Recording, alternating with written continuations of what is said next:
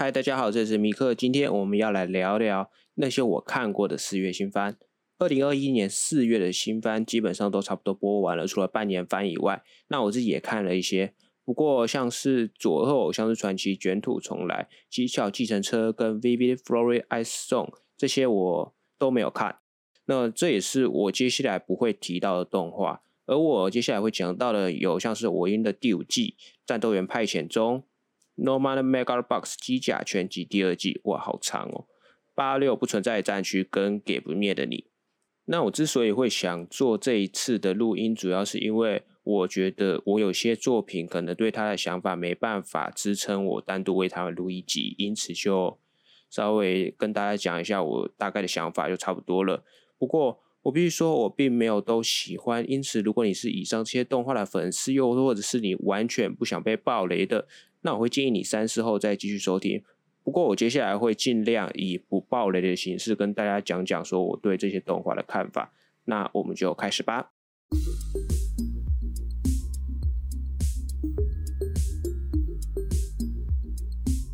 首先是我的英雄学院第五季。那作为一部 Jump 上相当知名的漫改动画，这部动画第五季那也是维持了骨头社一贯的高水准制作。那当然也是很多粉丝们会相当的期盼他的新一集的播出。不过我自己身为一名我音的原作粉丝，动画也有看粉丝的话，那我基本上看到现在我对我音是有一点没那么兴奋了。就以前我可能在第一、第二季的时候还会引颈期盼他每一次的播出、每一次的更新，但是现在我就是没这么期待了。我就是单纯说到他出了我就去看而已，就这么简单。也可能是单纯我。只是单纯的习惯动作而已，我不知道是不是只有我才会这样，还是大家也是有差不多的感觉。不过如果你是没看过我音的话，那我音基本上它的动画这五季下来，它的制作品质还是相当精良。因此，如果你想尝试入坑的话，你还是可以去看看。那至于如果你是粉丝的话，基本上就不用推了吧，基本上大家都会去看。再来是战斗员派遣中。这是不是由小夏木担任原作，卡卡拉腾拉腾担负责插画，然后呢，导演是赤城博昭，动画制作是 J.C. Staff。这部作品的原作者的上一部知名作品就是《为美好世界献上祝福》，这部曾经造成一时风潮的热门作品哦。那也是一样在异世界做搞笑的作品。那这一部的战斗员派遣中，也是维持了。那小夏木老师呢？一贯的搞笑风格，就是不是很正向的男主角，以及都很有特色的伙伴们，在异世界里面发生的各种冒险故事。那基本上这些元素和为美好的世界献上祝福这部作品是如出一辙的。不过，如果你问我这两部作品比较喜欢哪一部的话，我自己会是比较喜欢为美好的世界。一点点。那我对这部作品的感想主要在于说，它的主角跟世界观跟《未美好》都稍微有点不同。那首先是对我知道两部作品不能相提并论，毕竟不同作品嘛。但是我我自己会比较喜欢《未美好》一点点。首先先讲主角，先讲角色这一部分。那两边的男主角其实都非常，就算蛮像的，只是在战斗员派遣中的话，他的。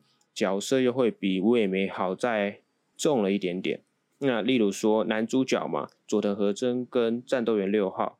那佐藤和真的话是平时打打闹闹，那偶尔也会做一些比较过分，可能比较黄色或者是欺负伙伴事，但是到最后还是会想办法解决问题。战斗员六号也是差不多，他平时也会做的蛮过分的事情，但是他最后也是会解决问题。不过呢，战斗员六号他做的又更下流一点，然后他的做法可能又更卑鄙了一点点。那就这方面来说，他是比佐藤和真还要过分一点的。不过，我之所以比较喜欢《为美好的世界》一点的是，因为说在《为美好》里面，他的角色在于震震惊跟搞笑的那个比例跟那个节奏抓的会比较好一点。《为美好世界》里面，和真跟他的伙伴们是该搞笑的时候该闹的时候该闹，可是最后还是会认真，还是会想办法解决问题。而战斗员派遣中。的话，他角色对于说要什么时候搞笑，什么时候认真，我觉得这部分拿捏的就没有像魏美好这么的刚好。那这一部分是我觉得他比不上未美好的地方。那再来就是他的世界观，他的世界观未美好的世界观其实就很典型的那一种异世界 RPG 游戏一样。那有冒险者，有工会，有魔要打魔王这样子。呃，火和真当然理所当然就是主角，就是冒险者那一派嘛。不过这这一部的话比较不一样，他虽然也是在异世界，那好像也是有魔法，也是也是有魔法，也是有魔王军那类。不过呢，他们就不是冒险者的身份。主角战斗员六号是邪恶组织如月公司的一员，那他被派遣去到那个星球，好像是我有点忘记他们是做什么了。反正他就是作为间谍潜入格瑞斯王国，然后同时遇到了雪诺，遇到了罗斯，也就是他的伙伴们。故事接下来就是发展成一样是他们伙伴们一起经历的冒险故事这样子。这就是我说的他世界观比较不一样的地方。他并不是单纯只会分成说冒险者跟魔王军，而是说。主角一方邪恶组织，那再来就是格瑞斯王国那一方，就是雪诺罗斯，然后再来还有其他王国，然后以及说他们最主要的敌人就是所谓的魔王军，他们的阵营有分成这么多。不过呢，我自己会觉得战斗员六号的世界观会稍微乱了一点。那除了没有像未美好这么简单是一点外，还有就是说。主角因为并不是跟格瑞斯王国站在一起的，那只是说因为现阶段是这样子。格瑞斯王国、如月公司跟魔王军三方，那到底会接下来会有什么样的发展？其实就我也不知道，因为其实我第一季看完也没有看到说什么如月公司有弄出一个什么特别重要地位之类的，因为其实就只是说。主角战斗六号去帮格瑞斯王国打魔王军，那只是他一直请如月公司送武器来这样子。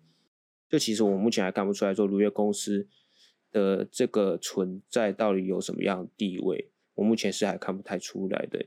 那也许之后动画有第二季，或者是之后的故事篇章可能会讲到吧。那不过这个前提是要有动画第二季啦。不过。总的来说，其实战斗员六号的动画做的还不错，那他的角色也很有特色，那也是维持了小夏目老师的那个一贯的搞笑风格。因此，如果你是小夏目的粉丝，又或者是你想看一部搞笑动画的话，那你也许可以来尝试看看这部《战斗员派遣中》啦。再来，我们要聊的是《Nomad Megalobox》机甲全集第二季。对，没错，没想到这一部竟然会有中文名字。那基本上这一部的第一季跟第二季，你都可以在巴哈姆特动画风上面看到。就我很意外是后来竟然有代理商代理进来，而且有上动画风，真的蛮意外的。因为第一季其实我有看，然后我自己是觉得还不错。第一季跟第二季其实走的是不同的风格。第一季走的就是那种常见的热血。王道战斗风格，因此如果你是想看一部热血的机甲拳击战斗的话，那你其实可以去看第一季。那第二季的话，它其实走的就是一部比较严肃、比较抑郁的风格。哦，来先来补充一下，那这两季的导演都是身上养无误，那动画制作也是一样，都是 TMS 娱乐。第一季的话，其实大家都比较年轻了，那第二季的话，其实就是进入好像第一季的五年后还几年后，有点忘了。第二季其实就是第二季跟第一季其实中间有一个时有一段时间，那这段时间就发生什么事情导致了第二季的影响，这也是这部动画第二季前面的一大看点。就是第二季我们一开始就可以看得出来说，那很明显主角 John Dog 就身上一定发生什么事情，不然的话不会感觉这么的抑郁，感觉不会这么的沉闷。第二季的话，前面就是我们慢慢。跟着旧的回忆，然后跟他的遇到的经历，来去发现说，那第一季跟第二季这段空白期之间到底是发生了什么事情？那这是这部动画前面的看点。后面的看点的话，主要就是在看说，那其实就是就跟大家、跟幸福、跟跟永利他们，就是去跟他们的互动，跟他们和可能跟他们互动，可能跟他们和解，甚至。跟他们找到彼此将来的目标之类的，基本上整部动画是比较严肃的去在讲每个人的找未来的故事。那因为第一季跟第二季的风格很明显不一样，因此如果你是抱持着想看一部热血战斗番的心态去看第二季的话，那你可能会失望。不过第二季的话，它是因为是真的是换了一个风格去讲了第一季之后的故事。因此，如果你是第一季的粉丝的话，你还是可以去看看第二季。虽然可能你在很多地方上不合你胃口，但是你还是可以去看看，就是去看一个严肃的故事这样子。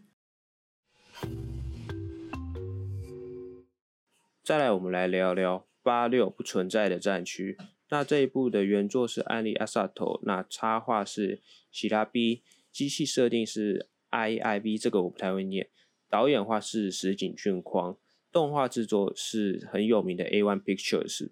那这一部的话，其实早在动画出来之前，应该说动画化之前就很有名的，就原作小说大奖。那很多。创作者或者是粉丝们也会一直在去推荐这一部作品给其他人。我记得雅思远好像就蛮推这部作品的。那动画化之后呢，甚至是动画播出来之后，我们这些第一次透过动画来去接触这部作品的观众们，也是去看到他动画其实做的还真的还不错。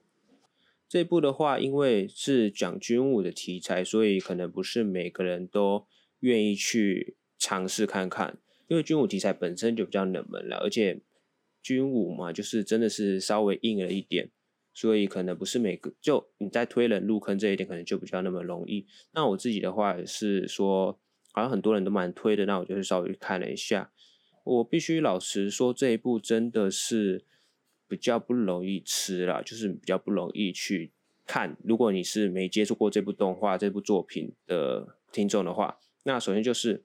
因为它是军武题材，因此会有很多关于军武方面的专有名词，再加上说它背景、它的世界观设定关系，因此它在前面，它在前面一两集之内就会塞了很多专有名词给你，就要你先去接受，要先你去了解后，你才比较容易去那个了解接下来的故事。例如说，可能像是八六，像管制指挥官、处理终端、先锋部队、Legion 这样子。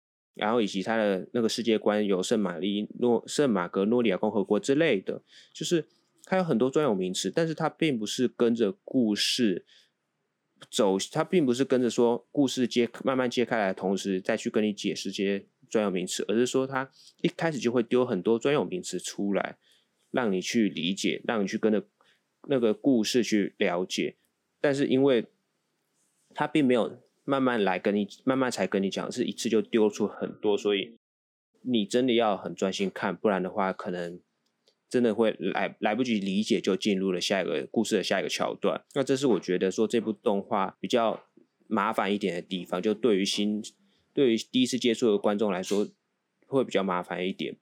那再来就是这一部的登场角色其实算蛮多的啊，而且除了主角。雷纳是共和国的军人以外，其他主要都是集中在八六第八十六区战斗部队。那像是领导人心呐，然后还有他的伙伴，像莱登、像可雷纳、像安琪，还有其他人，就是登场的角色。八六里面的人真的很多。那其实这一部动画也是很多人都是集中在八六里面，好像有讲跟没 讲一样，反正就是很多人呐。那，但是他并没有每一个人都做，应该说，我觉得他并没有对很多人都做一个特定的描写，所以会再加上扎他一次就丢了很多人出来，所以导致说我对角色们不并不是每个角色都很有印象，这也算是比较可惜的一点啦。那不过角色数量多，我觉得不是最大的问题，我觉得最大的问题应该在于说主角蕾娜的无力感。